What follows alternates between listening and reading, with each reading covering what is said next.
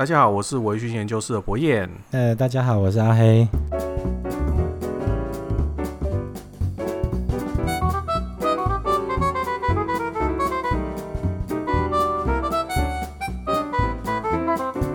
好啊，好，那我们今天就很快速的、欸、那么快，等一下那么快，我还想说我们要留些遗言呢。哦欸、因为，为什么？对，因为最近蛮多东西在头上飞来飞去，我觉得 蛮恐怖的。我们哪一天无法见到对方都不知道哎、欸。赶快等一下就来开酒，那、啊、你还不能呢？如果如果真的防空警报，如果真的这样子就是响起来的话，你会想要什么？你会做什么事情？我要去地下室啊！哎、欸，你们地下室可你们地下室可以那个吗？有防空的功能？好像好像有呢。哦。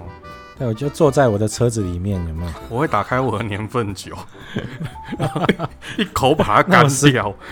我十五分钟后就会到。对啊，我最近真的是好危险哦！最近打开看新闻，都觉得好像台湾就要被打掉的感觉，真的是很恐怖。对啊，哎呀，希望赶快结束。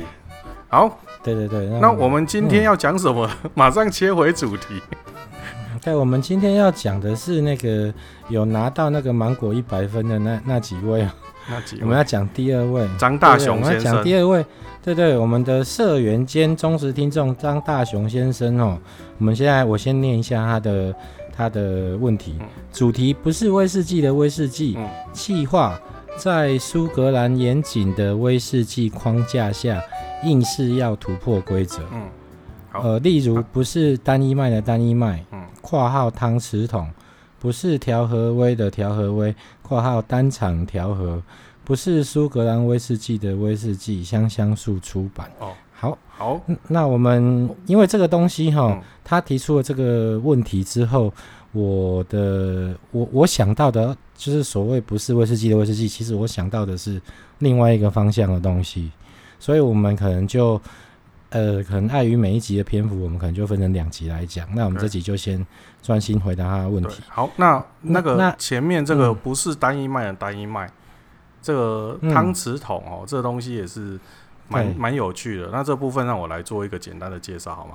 好嘿嘿，好，就是说，因为以以前的话，那个有有一些 OB 他会希望说，哦，有一些原酒厂他会希望不不要 IB 去标示这个酒厂的名字在上面，就是怕他。那个怎么讲？搭便车那种感觉了哈，哦啊，但是他担心说我，我、嗯、反正因为我酒有时候我卖给你的，我卖给你了之后，其实我不能够做任何限制嘛。啊，有有一些有一些酒厂，他可能有一些 IB，他可能是小小 IB 啊，你我做一做装一装，然后我我就把那个公司放倒，所以呢，他就是怕他耍赖嘛，嗯、所以他就加一汤匙的别家酒厂的威士忌，或者是加一汤匙同集团其他公司的威士忌在里面。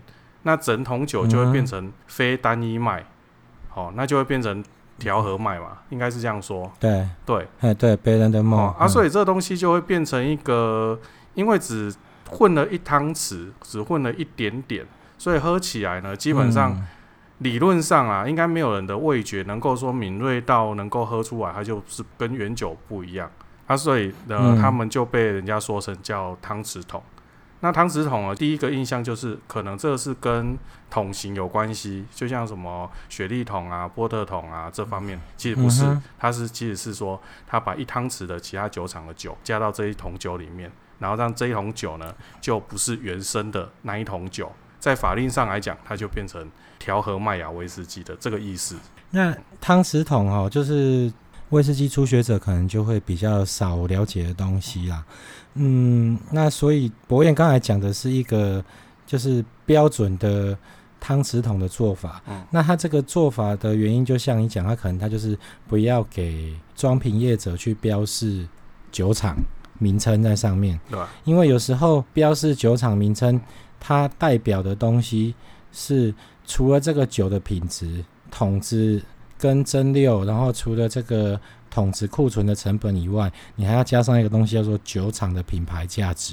对，比如说，对，你今天买了一桶酒，然后你上面可以标麦卡伦的话，嗯，那这个装瓶业者 IB 他们装出来的麦卡伦，哦，如果颜色又很深，嗯，哦，年份就稍微比较高，然后上面又可以大喇喇的标着麦卡伦的话，那可能它在市面上的价钱就会很贵嘛。可是它它会很贵，很大一部分原因是因为麦卡伦酒厂的品牌品牌溢价，对对对，酒厂品牌价值在那里。对对，所以这个反而好像不是一件很，就是不是一个很良性的做法。嗯，所以他们就就不太会去做这种事情。嗯，那其实你你不要在就我们包桶的经验来说，你如果是其实能不能标示酒厂名称哦，有有很多的原因。第一个是假设你如果遇到一个集团，嗯，或者是一个酒酒厂，嗯，他就是摆明了，它就是告诉你我不给你标示酒厂名称。那其实你做不做汤匙桶是没有什么差别的。举例，呃，我们在艾雷岛上的拉加维林，嗯、你是绝绝对不可能看得到它在市面上有 IB 上面是写拉加维林的，嗯，这个是绝对不可能的。或者是像格兰花格，嗯、格兰花格它也是绝对都看不到的。嗯、对，那那除了这个以外呢，这、就是就是集团的禁止嘛，比如说像像阿贝。在二零零八年之后，你也看不到阿贝。嗯、就是说，如果你今天去酒庄，嗯、你看到有一支有一些 IB，就是独立装瓶厂，嗯、他们装出的酒是阿，上面标示酒厂是阿贝，嗯，可是它的蒸六年是在二零零八之前的话，嗯、那那合理。可那二零零八之后，如果它蒸六年这个酒可能就有问题，它可能是假酒。哦、为什么？因为集团，呃，就路易威登集团在二零零八年就有限制说，我们不不明令禁止。对，他不是他不是不给你标阿贝哦，他是阿贝的新酒，就是那个蒸馏出来的白狗，或者是阿贝酒厂里面的库存，它是完全不对外贩卖的。哦，所以你在外面你是找不到二零零八年之后的阿贝。所以是连货都没有的。对对对，所以你如果在外面看到二零零八年之后的二零零九年的阿贝，哦，那那这个东西就、嗯、就非常可疑，这样子。也不是，这这不就是那个，搞不好就是酒厂流出版。我不过你就算买了，你要去跟酒厂说怎么样，你也不会得到奖金啊！我是 我我可以确定的是这件事情。对，那所以就有一个人会，嗯，有一个人就会跑到你这边来，然后就跟你说。他有一批很很好的阿贝，他是二零零八年之后的，他是酒厂流出版，这个时候就考验你的智慧。对，这个绝对不会像变体钞票那么，就是哎、欸，在市场上就奇货可居，是绝对不会的。对，那他就确定是假的了。对对对，那我们我们还可以再讲，可是像你看，同样在路易威登集团底下的那个格兰杰，哎、嗯欸，他们就一直很。很愿意，就是说还是可以让你买得到，就是格兰杰的东西。可是他们就是也不能标示格兰杰嘛，他们就是会叫你标示一个叫做 Wester Sport，W E S T A S P O T，所以这是一个不存在、目前不存在的酒厂名。可是真正的威士忌老饕，只要看到这个酒厂上面写 West Sport，他就会知道说，哎，这里面其实就是格兰杰的酒。哦，哎，对对对，那这个东西它一定会标示 Ballant Moor，就是它一定会标示调和麦。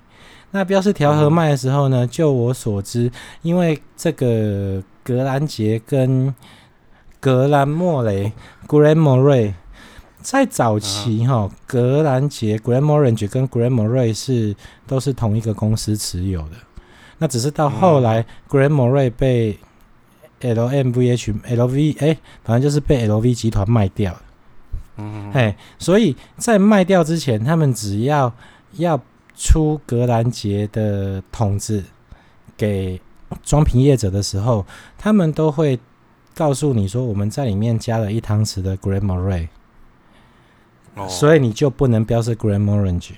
你就只能标示成 High Highland Ballant Moor，而且这边有一个重点，就是说哈，我们如果要看这一些汤匙桶，汤匙桶你一定会标示成 Ballant Moor，然后这个东西你前面能不能加上产区，就就要看你加入的那一汤匙是不是同一个产区的东西。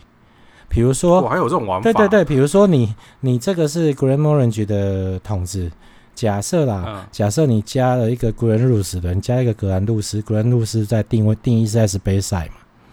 那、嗯、那你就只能标示的 Ballands Mall，你不能标示 High Highland 的 Ballands Mall，对对，它跨区的。那这个东西当然也有人会会会争辩啊，说哎，Speyside 以前也是。就是在 Highland 之前，那就是包含在 Highland 里面。那只是说，我们我们就是如果真的要是这样子去一直争辩，就会没完没了。不然的话，就呃 Glenmorangie 里面我们加了一个加了一汤匙的欧肯特轩，那它就是它也不能标高地，它也不能标低低低地的，它就只能标是调和麦这样子。这是第一，我、嗯、我得不到的，没有人能得得到它。这个是关于汤匙桶的第一件事情，就是说呃嗯。早期是真的有加入这一汤匙这件事情，那可是到后期，我有听了某一位台湾的代理商老板他的说法是说，其实现在酒厂要卖你酒，能不能标示你你这个 IB 就是装瓶业者他买去他能不能标示酒厂这件事情，其实在你你买酒的时候，酒厂会给你一个产证，就是产地证明哦，我是在哪一个酒厂，然后几年蒸馏，然后。就是，诶、欸，如果他是西白酒，他就是给你写白，就是白狗，就是给你写白狗。那血统证明。对对对对，然后呃，如果是几年蒸馏，然后几年入桶，嗯、然后什么时候装瓶，就其实装瓶应该是从装瓶那一段，应该就是就是那个装瓶业者的事情了啦。通常原厂不会帮 IB 装瓶，他就是给你一个产证，他就是证明说这个这这这桶酒是从我这边就是蒸馏。做出来的，那这个产证上面，如果他那时候就会去设定了，这个产证上面如果可以给你标示酒厂，他就会把酒厂名字标在上面。那如果哦，如果不行就不会，对，他就不会标。那到底是怎么样是可以或不行呢？就是说，这个酒厂它可能卖给 IB 的价钱不一样。那你刚刚讲的是这样装瓶嘛？然后不能够不能够标酒厂嘛？对。那但是买的人还是知道啊，买的人不会知道啊，因为你产证买的人不会知道。那你说 IB 业者吗？你所谓的买的人是指装瓶业者吗？对啊，对啊，装瓶业者会知道，对啊，没错啊。那我包桶啊，嗯，对啊，我包完了之后，我自己给他标上去，不行，这样是犯，这样是违法的，嘿。但是我又我又没有开公司，你又抓不到我。哎、哦，你知道那种感觉吗？我知道，是可是我我想当初哎，那个装瓶厂大概就是要防范这个状况对，啊，不是那个酒厂，酒厂要防范这个状况。那当然就就是就是会有这种问题嘛。就假设他卖你便宜，那就是跟你说我。你不能标示酒厂名，那你就自己去、啊、去。有的是他强制酒厂强制你说，我就是你就是这些桶子，那你要你自己选，嗯、然后我不给你标示酒厂。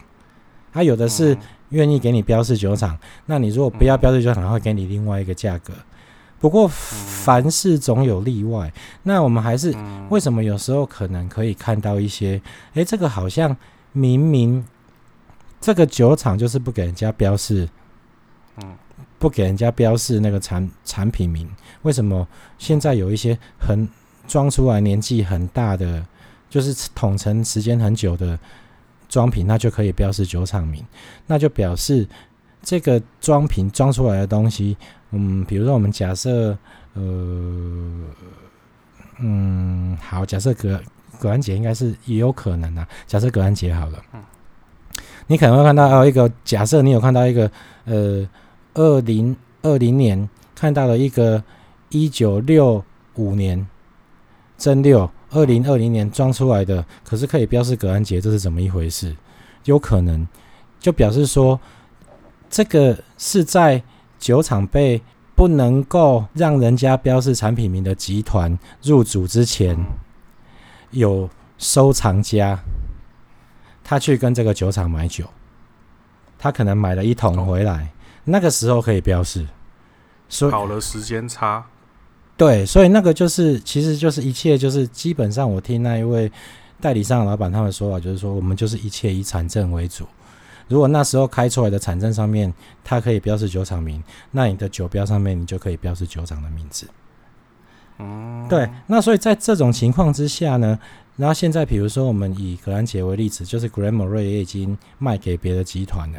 那他现在还告诉你说，哎、欸，那呃，你现在要跟我买这一桶酒，我我要在我不要给你标示酒厂的名称，所以我要在里面加一一汤匙古雷莫瑞哦。其实这个、嗯、这个是已经是一个有一点骗人的说法，因为那个酒那个古雷莫瑞已经不是你的酒厂了。那你是不是还要跑去转角的干妈点 买一只古古雷毛瑞，然后呢，然后加在那个汤匙桶里面，然后这样子你就哦哇，那你就这样就不能标示格兰杰不？他们现在的为了达成这个功能，对他们你还要花那么多时间，对，它没有意义嘛。虽然说那、啊、那一汤匙可能不会影响整桶酒的风味，可是他们后来我听到的是说，他们几乎已经不做这种事情了。他就是告诉你，这一桶酒你要你就拿去。那你拿去的时候，你就是只能标 West Sport，你你就是哎、哦，啊你反正你就是只能标 Ballands de More，好，你可以标 High Highland Ballands de Monts，你你反正你就是不要标格兰杰，就是这样。可是这桶酒、嗯、其实它就是格兰杰生产出来的东西，并没有加入任何其他酒厂的威士忌。时时代在进步，我们也是要跟着进步。大家现在都是以诚意来 做生意了。嗯 对啊，所以不用再做这种事情。是，然后所以这个其实所谓的汤匙桶，它就是属于调和麦芽威士忌的范畴嘛。那至于说是不是真的还有调和式麦芽威士忌存在？诶，有这个事情是真的有的。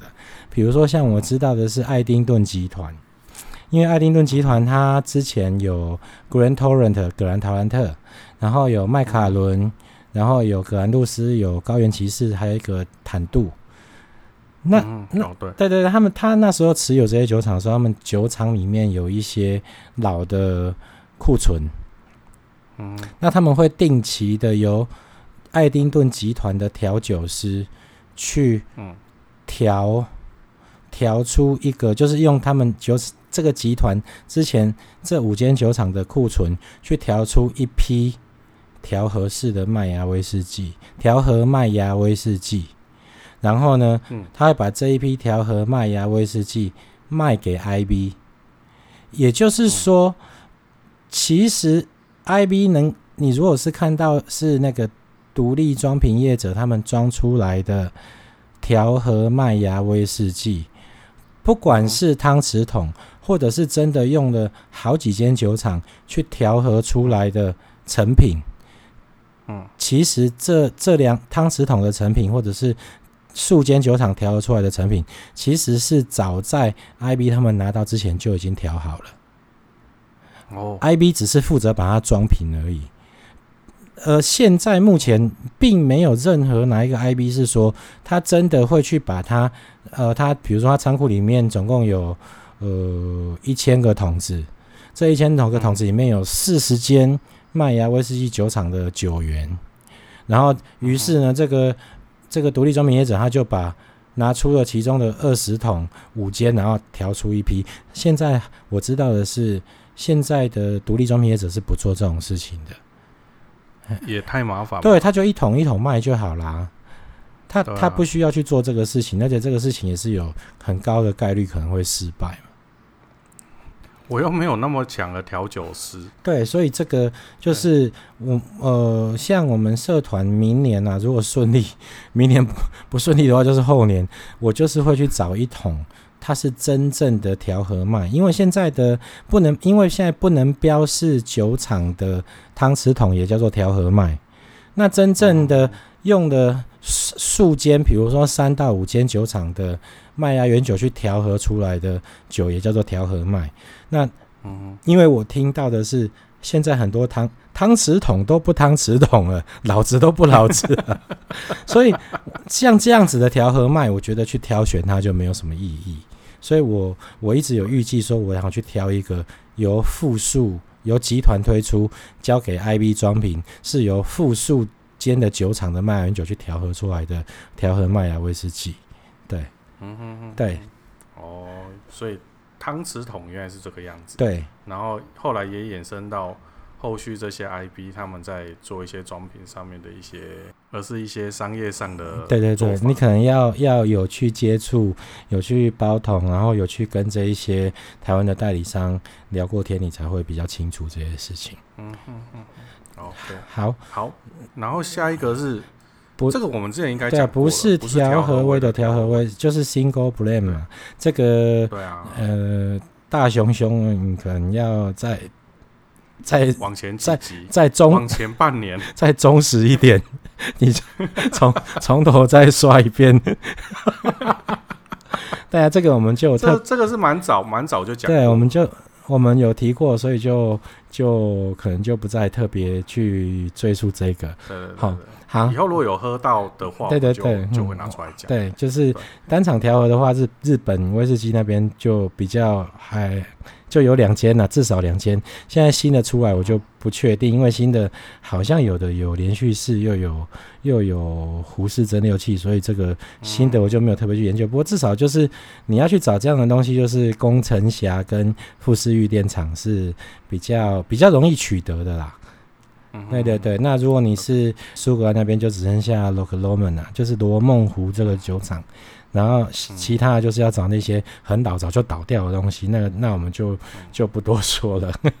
对对对，好，好。然后下一个是、嗯、这个就是不是、欸、威士忌界的斗鸡？对，不是苏格兰威士忌的威士忌。这个我们就要提一下这个威海指南针哦，Compass Box 这个这这个这个奇怪，我觉得它其实我也会把它定义在 IB 啦。就是一个对，就是一个独立装瓶的业者。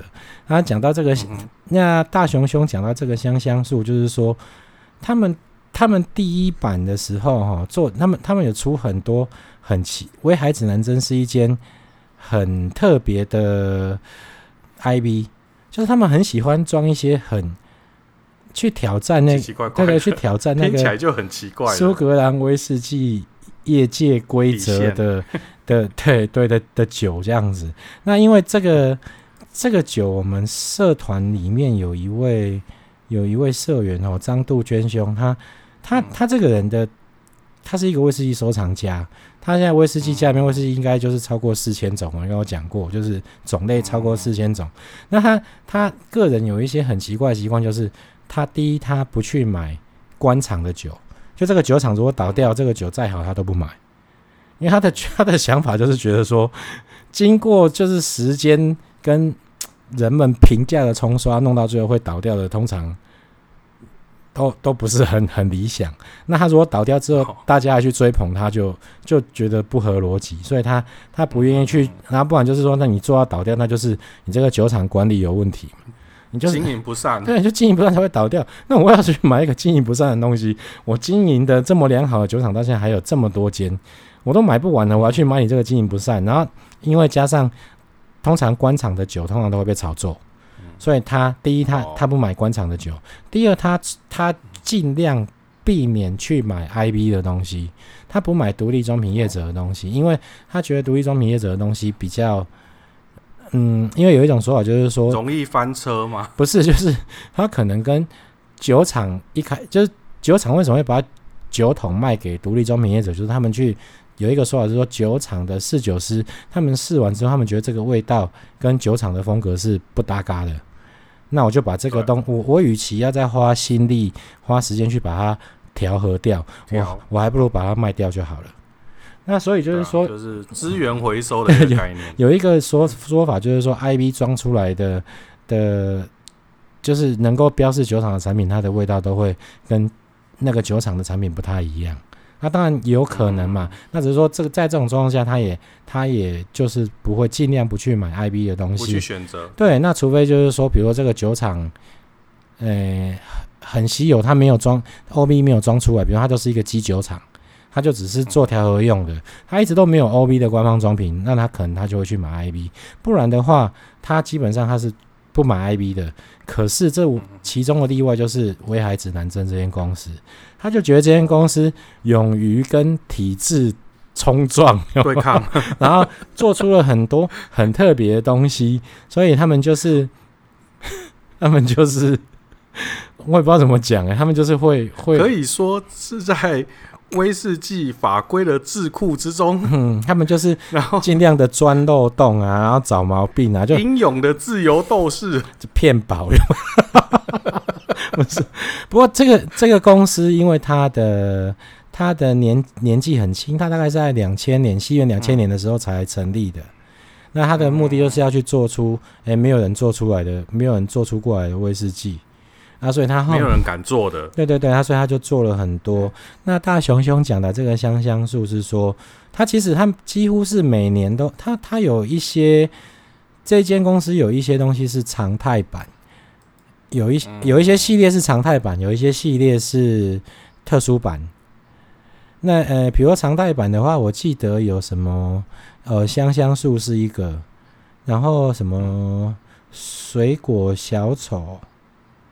泥煤怪兽，什么木桶达人，哎、嗯嗯，那这个就是他他们的，我记得好像是好甜心皇后，哦，哎、嗯，他们这五个东西是，这个、我听过，对，这五个东西是他们是一个常态性的商品，嗯、啊，他就会出一些其他很奇怪的东西啊，什么什么缪斯女神啊，烈火情人啊，然后什么。嗯哎、欸，我蛮在那边要讲，反正听起来听起来就是情人节可以拿出来卖的那种。欸、这不是奢华威士忌，然后那支酒卖的很贵，这样子。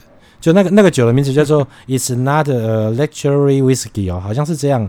就如此啊，可是它名字哦那么长、哦，对，它就卖很贵这样。那么绝代双骄啊，不过这些有一些是台湾人的翻译的。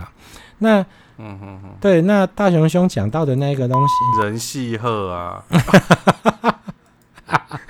那个酒，那个酒卖到翻掉，第二批又要预购，我都觉得太厉害了。对，然后就像像威海指南针，因为我本身第一个就是说我不太喜欢没有年份的东西，啊，它大部分东西都没有年份，嗯，对，然后再加上就是它它的酒瓶，它的酒瓶长得很高。它酒瓶都蛮蛮高的，高度都蛮细细长长很高。然后我这边不是我的那个普不好放，对，普影柜不好放。然后再来第三个也是七百嘛，就是一瓶。对对对对对对。然后它，然后第三个就是说，台湾的这个威海指南针的代理商哈，他每次除了上述提到这五款常态款之外，他其他的限量款他进的非常少。有时候就哎这哦，比如说有一个什么烈火情人，然后他就是全台进十瓶。那你也很不容易取得，然后是它本身就那么少？没，我我不知道，我觉得应该因我的感觉是，这个代理商应该觉得这个东西在台湾不好卖，我的感觉啦，嘿，那、啊、所以就是说，哦、对，对于这这个 IB，其实我也没有太多研究，不过我知道的是两个，第一个是那个香香树它的第一版，那个时候就是。哦他他们把这个酒买回来，这个 IB 这个威海指南针这个装瓶厂装瓶公司，他把这个酒买回来之后呢，他因为他是 Balance and More，它是混调和麦芽威士忌，他就真的去搞了那个事情，就是说，呃，就是我今天是威海指南针，然后我去买了很多个买了很多个酒厂的麦芽威士忌，然后可是我想要做自己的东西嘛，我要做一个叫做 Spice Tree。中文翻译成叫做香香树的的款项，那所以呢，我就自己做了一个木桶，然后呢，我就把我买回来，假设有五到六个酒厂的麦芽威士忌，我就准备把它倒到这个木桶里面。那这个木桶上面，它就是我们要倒酒跟把酒倒进去跟把酒取出来，都是木桶上面那个圆弧的地方，靠近中间地方，我们会挖一个洞嘛。嗯，对。然后我们把酒灌进去之后，我们就用一个木塞，然后塞子再包一层布，然后把它打打打，把它打进去嘛。它就这个塞子会被固定在里面嘛。那今天他们第一版的香香树的做法是说，他们把这这一些酒厂的麦芽原酒倒到这个桶子里面之后，他们在这个桶子里面，就是从那个倒酒跟取酒的那个洞那个地方，他们就丢了。那个法国白干邑白兰地，那个力磨成就是木条。的木条，把它丢在那个桶子里面，所以它是泡在里面，对，跟那个酒一起去熟成。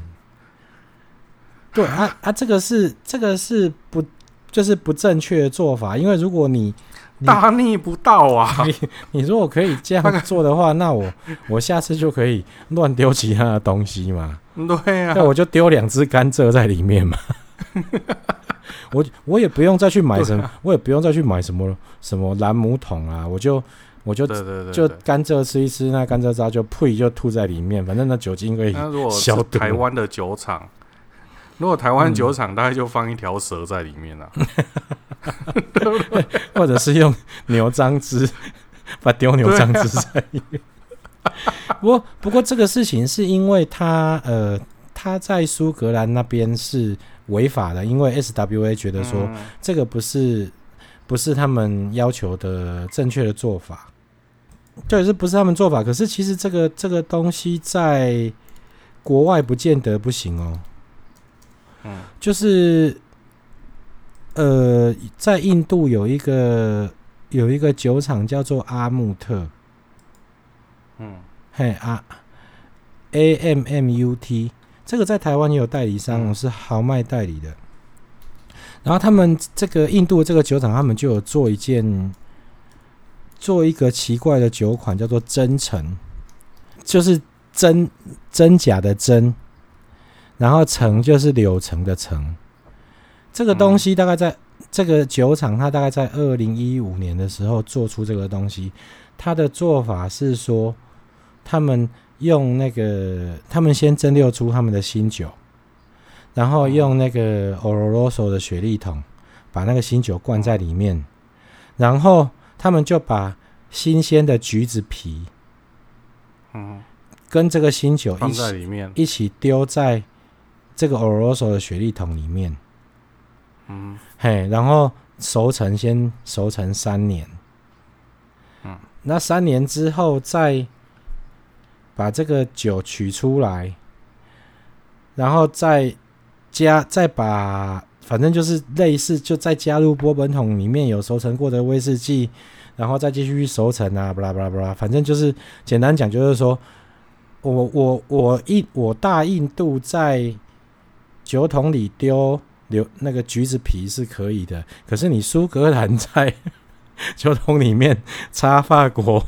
本地的木条 就是不行，这样子，就是说，这个这个事情就变成是好像有一点看看每一个国家自己怎么定义啦，自己的那个机构怎么去定义这件事情。嘿，我们的隔某个隔场，或者是 也许真的可以丢一条蛇在里面。没有，因为就像我们的那个，不过他台像我们知道比较台湾比较接近就是。南投酒厂他们做了很多风味桶，嗯、什么什么柳丁桶啊，嗯、什么黑后葡萄酒桶，对啊，只是说这个事情就是，嗯，我们我也不知道这个应该应该不是真的丢丢柳丁进去吧？没有没有，他们是用那个做出来卖的那种水果酒的。木桶再去盛放威士忌，对对对对，对，他们没有真的丢柳丁，那不合理。对啊，我这个这个事情就是其实很尴尬，就是说我们常讲说没有，诶、欸，无规就是无规矩难以成方圆嘛。你你没有一你没有定出一个规范，有时候你没有办法做出一个就是比较有规矩的东西。那你你没有一个规矩的话，就是大家就随便乱做。那这个这个之间的取舍就很麻烦。那可是像这个事情，就是说大熊兄讲到这个香香树的第一版哦，这个事情后来被你在那个地方你要去冲突他的法令，你就会导致严重的后果，就是你他的第一批酒是在苏格兰地区是完全被禁止上架贩售的。所以只有在黑市买得到。那可能国外应该可以。那只是说在，在在第一批次之后，第二批次的香酥，就是说，哎、欸，他们发现说，哎、欸，我们我们这样子做被被禁止了，好，那不然我们就换个做法。他们就换了方式，以后就没事了。那只是说，可能老板也怀恨在心，所以他后来就做了很多很奇怪的东西。就是我刚刚最开始说的威士忌界的一只斗鸡。他 一直要冲撞我们这个体制，这样子。嗯，对啊。不过这也好啊，他会找出一些新的方法，也许别的酒厂就会去 follow 这个做法。有有有，所以到能够做出一些有趣的。所以到后来，其实呃，只是说你呃，因为苏格兰威士忌是这个苏格兰威士忌协会他们去他们去制定其中的规则啦。嗯、那你每每要去改一次规则的时候，其实都是一个呃很大的工程，然后可能要历历经蛮长的时间，然后再加上可能你要有正反双方的人出来在这个协会上面去证明说这件事情，我觉得这样子做是对的。为什么？那人家说我觉得不应该这样子做，又是为什么？所以，嗯，对啊，所以像早期我知道的是，早期好像在，嗯，可能要翻法条，因为我有点忘记。他，我记得早期你是不可以用香槟桶去做桶陈的。早期的威士忌的过桶，因为香槟桶的味道太淡、太清淡，他们觉得那个桶陈是没有意义的。可是。到目前后来好像也也变成是可以，然后还有一些很很奇怪的啊，像我们之前，我记得我有一次跟你去，我不知道你有没有去啊，高雄的那个威士忌的酒展，啊我，那时候还有，对对对对，那个那个就是很很冲冲撞体质的东西嘛，那只是说我觉得它还是会越来越越宽呐，我觉得应该还是会越来越宽这样子，对，以以后看能不能过个。高粱的，哎、欸，我们高粱是 坛，高粱是坛，对对对对对，那就没有办法了。对，好，对啊，那今天我们就是，哎、欸，这算是上集，我们今天就是来聊这个，哎，对对对对对，就是，哎、欸，回答张先生的这个对的问题。我们接下来呢还会讲一些一样是类似这个主题的，对对对，然后我们自己的想法，对对对。那我们就节目就这一个上集就到尾声了哈。嗯。那如果喜欢我们的节目的话呢，那欢迎五星好评我们的节目，也欢迎利用微醺研究室脸书粉丝团跟我们互动。您的支持对我们是最大的鼓励哦。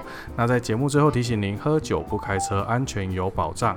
呃，未满十八岁请勿饮酒。那我们下次见喽，好，拜拜。拜拜。